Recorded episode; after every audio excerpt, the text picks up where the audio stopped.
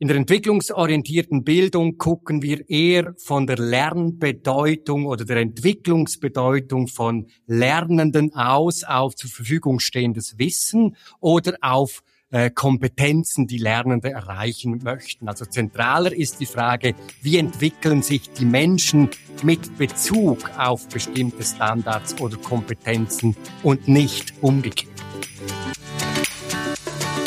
Herzlich willkommen zu einer neuen Episode meines Podcasts Education Minds, didaktische Reduktion und Erwachsenenbildung. Ich bin Ivo Würst, Trainer und Fachbuchautor und unterstütze Unternehmen, Institutionen und Bildungsorganisationen, ihre Arbeit im Bereich der Erwachsenenbildung zu professionalisieren. In diesem Podcast spreche ich mit kompetenten Gästen über innovative Formen der Bildungsarbeit. Du gewinnst wertvolle Hinweise und Inputs rund um das Thema didaktische Reduktion und Erwachsenenbildung. Ich freue mich, dass du heute wieder mit dabei bist.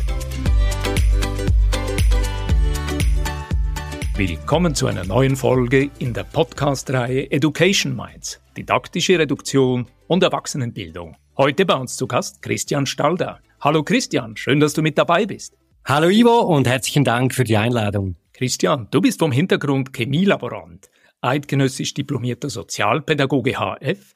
Du hast ein CAS Systemische Schulsozialarbeit absolviert und dich in Schulleitung weitergebildet. Dazu bist du Berufsschullehrer und ein vielfältiger und interessanter Mensch. Erzähl uns etwas aus deinem Leben. Ja, wenn ich mich mit Menschen beschäftige, dann interessiert mich ja immer, woher kommen die Leute, welchem Tümpel entspringen sie gewissermaßen. Mein Tümpel, das ist das Churer Rheinquartier. Ich bin ein Arbeiterkind und bin nach meiner Schulzeit dann eine Berufslehre angegangen als Chemielaborant in einer großen Fabrik. Und diese Fabrik war, glaube ich, schon der Ort, der mich sehr geprägt hat. Auf der einen Seite die Neugierde für Forschung, Entwicklung und Wissenschaft, auf der anderen Seite aber auch eben diese Fabrik und zum Dritten in einem Labormantel hatte ich stets ein Buch von Günter Wallraff, ganz unten. Also die Frage nach sozialen Verhältnissen, die hat mich schon sehr früh geprägt und deshalb wahrscheinlich auch der Berufsweg, den ich dann anschließend gegangen bin. Das ist interessant. Du hast damals auch Günter Wallraff gelesen. Es gehört natürlich auch zu meiner Biografie, als er verdeckt in Fabriken die Erfahrung sammelte, die andere Menschen vielleicht mit Migrationshintergrund dort hatten. Das ist natürlich interessant. Und unser Gespräch heute, dem haben wir ja den Titel gegeben, entwicklungsorientierte Bildung. Kritisch gefragt, Christian, für mich klingt das wie ein neues Buzzword nach der Wissens- und Lernzielorientierung und später der Kompetenzorientierung jetzt also erfahrungsorientierte Bildung. Ist das nicht einfach alter Wein in neuen Schläuchen? Ja und nein. Also zum äh, Nein vielleicht Folgendes. Wir verkaufen nicht etwas Neues, das es schon mal gab, aber tatsächlich finden wir in der entwicklungsorientierten Bildung und in der Beschäftigung mit diesem Bildungsparadigma, das eigentlich die Moderne ganz gut abbildet, zu versucht oder versucht zu fassen, was heute eigentlich aktuell ist, finden wir ganz, ganz viele Bezüge in, in die Antike, in die Beschäftigung der Renaissance-Philosophen, gleichsam aber auch mit Beziehungen in der Pädagogik, der Reformpädagogik oder Ideen der letzten Jahre. Also insofern ist es natürlich etwas Altes und es ist etwas Neues. Ihr macht hier ganz viele Bezüge. Du hast Stichwort Reformpädagogik, auch frühere Theorien und Denkdebatten ich habe den Eindruck, das beschreibt ja sehr gut, was wir mit Paradigma meinen, nämlich eine Art grundsätzliche Denkweise. Wir könnten auch sagen, eine Weltsicht oder Weltanschauung,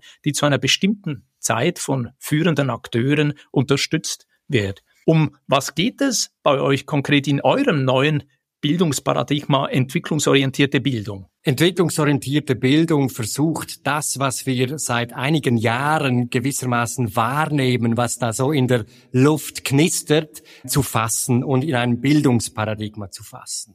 In der entwicklungsorientierten Bildung gucken wir eher von der Lernbedeutung oder der Entwicklungsbedeutung von Lernenden aus auf zur Verfügung stehendes Wissen oder auf äh, Kompetenzen die Lernende erreichen möchten. Also zentraler ist die Frage, wie entwickeln sich die Menschen mit Bezug auf bestimmte Standards oder Kompetenzen und nicht umgekehrt. Es geht also um Entwicklung, es geht um individuelle Entwicklung, so verstehe ich dich.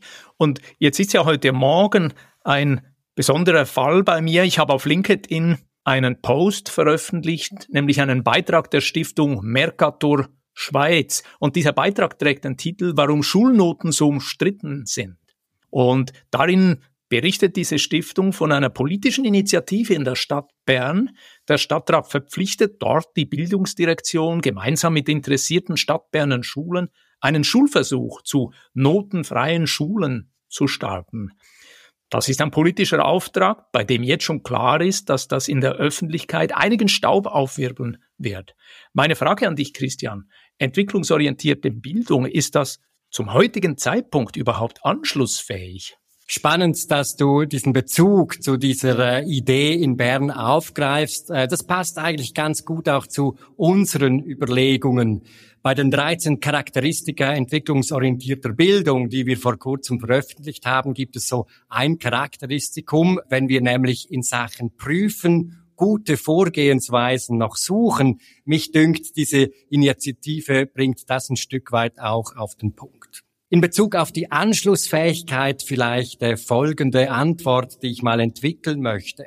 Auf der einen Seite stellen wir schon fest, dass entwicklungsorientierte Bildung und das, was wir tun, also Bildung wirklich auch aus der Lernwirksamkeitsforschung nun jetzt anders zu gestalten, nicht überall einfach so anschlussfähig ist. Das heißt, in gewisser Weise weichen wir von bestimmten Standards oder Ideen in der Bildung ab.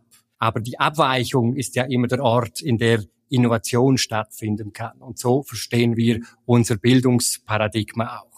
Und auf der anderen Seite ergeben sich unglaublich viele Anschlüsse. Also Giovanni Pico della Mirandola hat ähm, als Renaissance-Philosophen vom Menschen, der ein Former seiner selbst ist, gesprochen. Das passt ganz gut zu entwicklungsorientierter Bildung lernendenzentrierte Bildung, dialogisches Lernen, ähm, bei Carl Rogers beispielsweise, auch das sind Bezüge, die sehr anschlussfähig sind. Und wenn wir in die Moderne gucken, der OECD Lernkompass beispielsweise oder die neueste Veröffentlichung an der Pädagogischen Hochschule Zürich von Christoph Stedali, positive Bildung, das verweist doch ganz stark darauf, dass entwicklungsorientierte Bildung als Paradigma anschlussfähig ist. Das ist schön, dass du auch auf das neue Buch von Christoph Stedderli hinweist, positive Bildung. Das kann gut sein, dass wir ihn hier auch noch kontaktieren und anfragen, ob er sein Fachgebiet, seine Thematik hier in den Podcast trägt. Ich bin zur Vorbereitung von unserem heutigen Gespräch auch auf die Webseite der Hochschule für agile Bildung gegangen. Ihr schreibt dort, es geht um Bildung nahe am Menschen um Bildung mit dem Menschen, die Entwicklung jeder einzigen Person im Fokus, das macht für euch entwicklungsorientierte Bildung aus. Ich habe dort auch die Aussage gefunden, wir sind überzeugt, dass es heute in Sachen Bildung nicht mehr um das geht, was man kann, sondern vielmehr um das, was man können könnte und um das Wissen, wo oder bei wem man mehr dazu erfahren kann. Christian, was ist die besondere Ausrichtung der Hochschule für agile Bildung HFAB? Die HFAB ist einerseits schon mal besonders, weil vor nicht allzu langer Zeit einige Leute in einem Garten an einem lauen Juniabend saßen und sich überlegt haben, in den Bündner Bergen sitzend eine Hochschule zu gründen. Und heute gibt es diese Hochschule, die Studierende ausbildet, die aber als Hochschule so ein bisschen anders funktioniert als andere Hochschulen. Es gäbe viele Besonderheiten, die ich äh, betonen könnte. Im Wesentlichen glaube ich, die Hochschule für agile Bildung ist selbst ein sich entwickelndes Ding. Das heißt, ausgehend von unserem Purpose, wir verbinden so, dass Entwicklung spielt.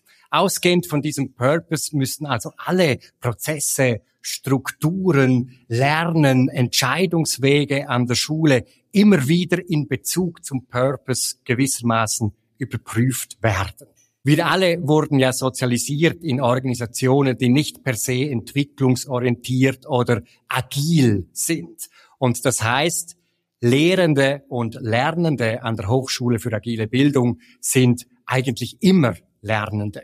Selbstverständlich haben wir alle unsere Rollen, unsere Verantwortungsbereiche und dennoch bleiben wir relativ radikal neugierig immer Lernende. Und das dünkt mich ist wirklich das Besondere an der HFAB.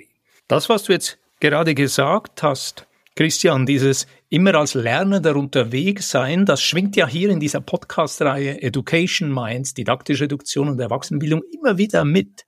Hier sind Berufsleute auf Besuch, die in der betrieblichen Bildungsarbeit engagiert sind, vielleicht selber in der Berufsbildung, in der Weiterbildung und natürlich an den Hochschulen. Aus den Rückmeldungen und dem Dialog auch mit unseren Zuhörenden weiß ich, dass sich viele davon Impulse für ihre Arbeit und Praxis wünschen.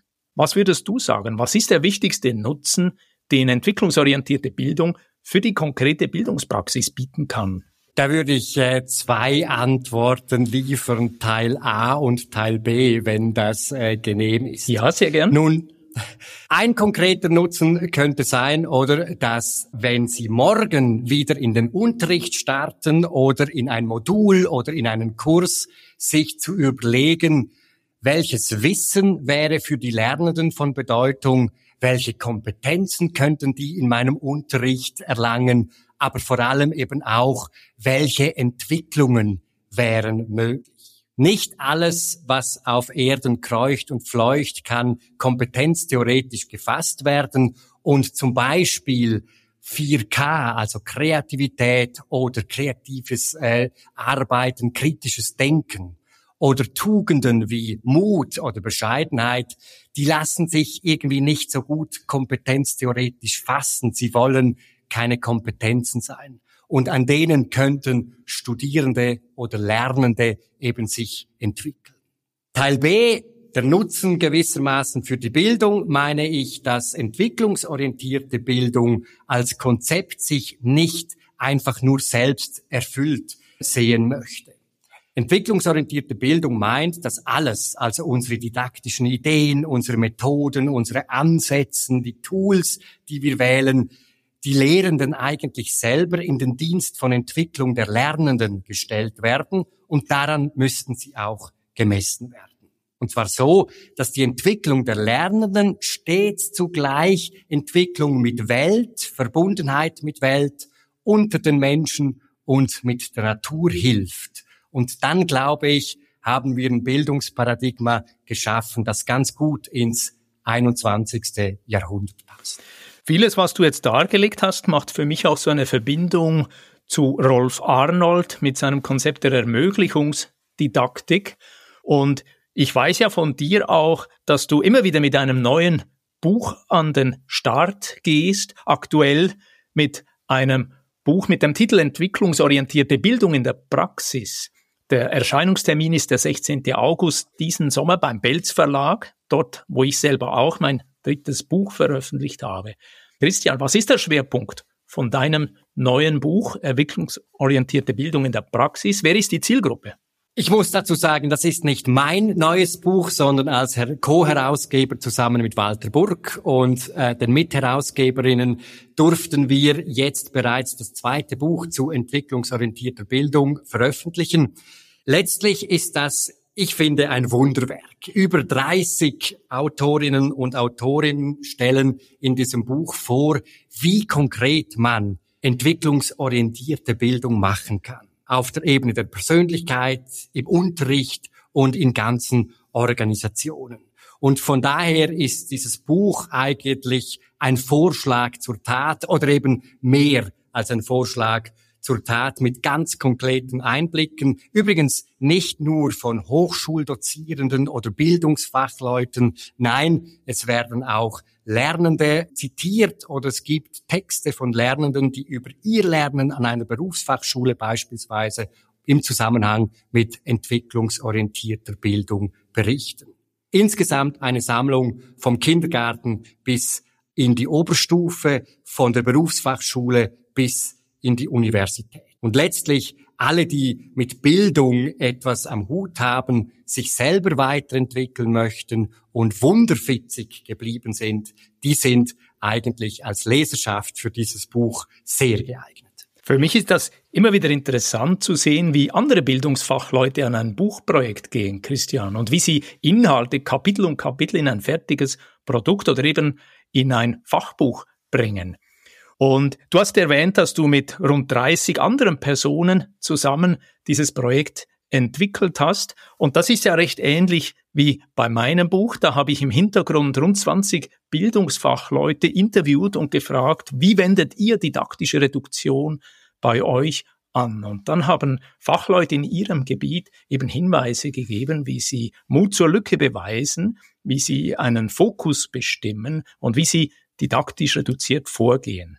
Wie sieht das bei dir aus? Verbindest du mit deinem neuen Buch ebenfalls einen besonderen Wunsch oder irgendeine Hoffnung? Was möchtest du, dass die Leserinnen und Leser nach der Lektüre tun? Am besten tun Sie, dass Sie für sich in Ihrem Unterricht oder in Ihrem Kurs, den Sie geben, oder in dem Studiengang stärker Entwicklungsprozesse initiieren. Nicht nur Entwicklungsprozesse der Lernenden, das wäre das eine, sondern auch die eigene Entwicklung gewissermaßen in den Dienst von Bildung stellen. Und damit wären wir eigentlich bei Persönlichkeitsbildung angelangt. Wenn Menschen sich mit anderen Menschen als Menschen entwickeln, dann wäre eigentlich schon ganz viel von dem, was ich mir erhoffe, letztlich erreicht. Das ist doch ein richtig schönes, fast Schlusswort oder Zusammenfassung von dir, aber ich möchte an dieser Stelle zuerst auch noch drei Takeaways hier in die Runde gegeben. Ich habe mir nämlich laufend Notizen gemacht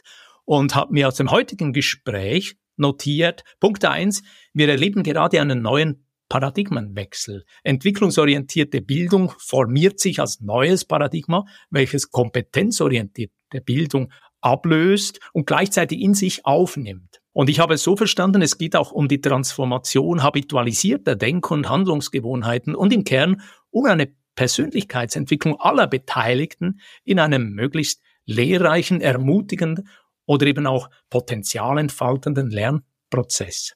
Zweitens haben wir aufgeschrieben, die Hochschule für agile Bildung ist nicht nur eine Bildungsinstitution, sondern inzwischen auch ein internationales Netzwerk von Fachpersonen im Feld der entwicklungsorientierten Bildung. Wer bei euch studiert, ist nah am Puls dieser Entwicklung, arbeitet mit aktuellen Konzepten und Theorien und baut sich eben gleichzeitig auch ein interessantes Netzwerk mit anderen innovativen Berufsleuten auf. Und schließlich der dritte Punkt, den ich mir heute notieren konnte, das neue im August erscheinende Buch, wo über 30 Leute mitgewirkt, mitgearbeitet haben, entwicklungsorientierte Bildung in der Praxis, richtet sich an Bildungsverantwortliche, an Schulleitende, an Lehrpersonen und an alle, die an Bildung interessiert sind. Im Buch finden sich Beispiele, Konzepte, Erfahrungen und eben auch Praxisvorschläge auf Ebene des Unterrichts, auf unterschiedlichen Bildungsstufen und Fächern. Ja, und ich wünsche auch diesem Buch guten Anklang, interessiertes Publikum und ich habe von dir verstanden, das Buch ist ein Vorschlag zur Tat. Wunderbar. Habe ich etwas vergessen? Gibt es Ergänzungen von dir? Ergänzen würde ich vielleicht, dass wir mit Lernwirksamkeitsforschung tatsächlich ernst machen und das, was wir dabei herausfinden, auch miteinander teilen. Worauf ich anspiele, ist, entwicklungsorientierte Bildung schafft es als Paradigma im besten Falle gewissermaßen den Boden zu legen für einen neuerlichen Paradigmenwechsel, der uns irgendwo hinführt, den, den wir aber noch nicht kennen. Und im besten Fall teilen wir unsere Erkenntnisse nicht nur gewissermaßen in zentraleuropäischer Perspektive. Wir stellen im Moment mit den Kolleginnen und Kollegen in China fest, dass da auch über entwicklungsorientierte Bildung nachgedacht wird. Und das finde ich ist ein wichtiger Punkt, diese internationale Vernetzung von Menschen, die über Bildung nachdenken möchten. Diesen Ball nehme ich auch gern auf, Christian. Ich habe selber beruflich ja auch in China Aufträge umgesetzt und habe bis heute Verbindungen dorthin. Und vielleicht ist das ein Thema, das wir mit dir und deinem Netzwerk zu einem späteren Zeitpunkt hier wiederum in der Podcast-Reihe aufgreifen können. Christian, vielen Dank für dieses lehrreiche, informative Gespräch. Wo kann man sich mit dir verbinden? Erstmals herzlichen Dank auch an dich, Ivo. Man verbindet sich am einfachsten mit mir über die Webseite www wortwerkbank.ch oder über die Webseite der Hochschule für agile Bildung www.hfab.ch. Und natürlich findet man mich auch auf Social Media. Christian, vielen Dank und weiterhin alles Gute. Danke dir und alles Gute, Ivo. Wenn dir diese Podcast-Folge gefallen hat, dann freue ich mich über einen Like und eine positive Bewertung auf Apple und Spotify. Mehr Informationen zu mir und meiner Arbeit findest du auf www.education-minds.com und auf LinkedIn. Alle Links findest du immer auch in den Show Notes.